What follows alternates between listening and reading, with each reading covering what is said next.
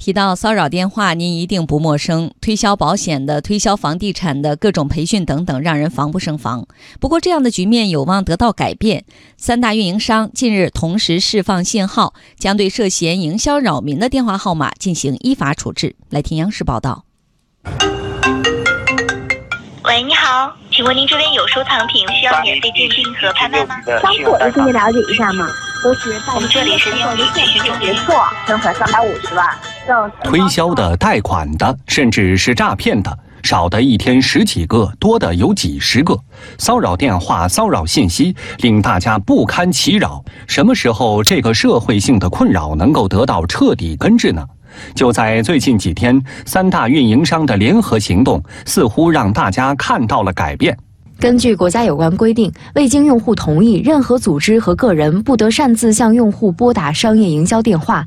为维护用户合法权益，我们将对涉嫌营销扰民的电话号码进行依法处置。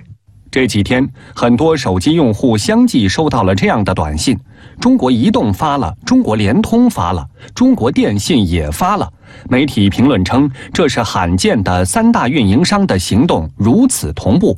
治理骚扰电话，三大运营商发来的这条短信意味着什么呢？他们将采取什么样的方法来解决公众关心的问题呢？中国联通称将从源头治理该类情况，加大对违规电话号码的入网限制，管控线上销售手机卡的派送地址等。中国移动回应。接到用户举报后，他们可以从治标和治本两个方向处理，阻断用户接收到的骚扰电话，将违规电话关停。而中国电信的相关负责人则表示，已建立异常话务防范系统，实现对包括“呼死你”、超短骚扰、恶意群呼等异常话务进行识别和自动处理。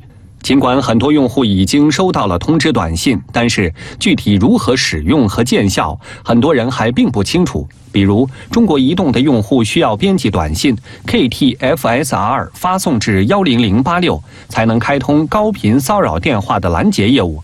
事实上，相关的治理远未结束。二零一八年七月，中央十三个部门联合出台综合整治骚扰电话专项行动方案，按照要求，自二零一八年七月起至二零一九年十二月底，要综合采用法律、行政、经济和技术等多种手段，重点对商业营销类、恶意骚扰类和违法犯罪类骚扰电话进行整治。三大运营商同时出手，期待高压之下治理骚扰电话能取得效果，同时也希望随着法律的推进，能够让这个问题得到最大程度的根治，让骚扰电话逐步在人们的生活中消失。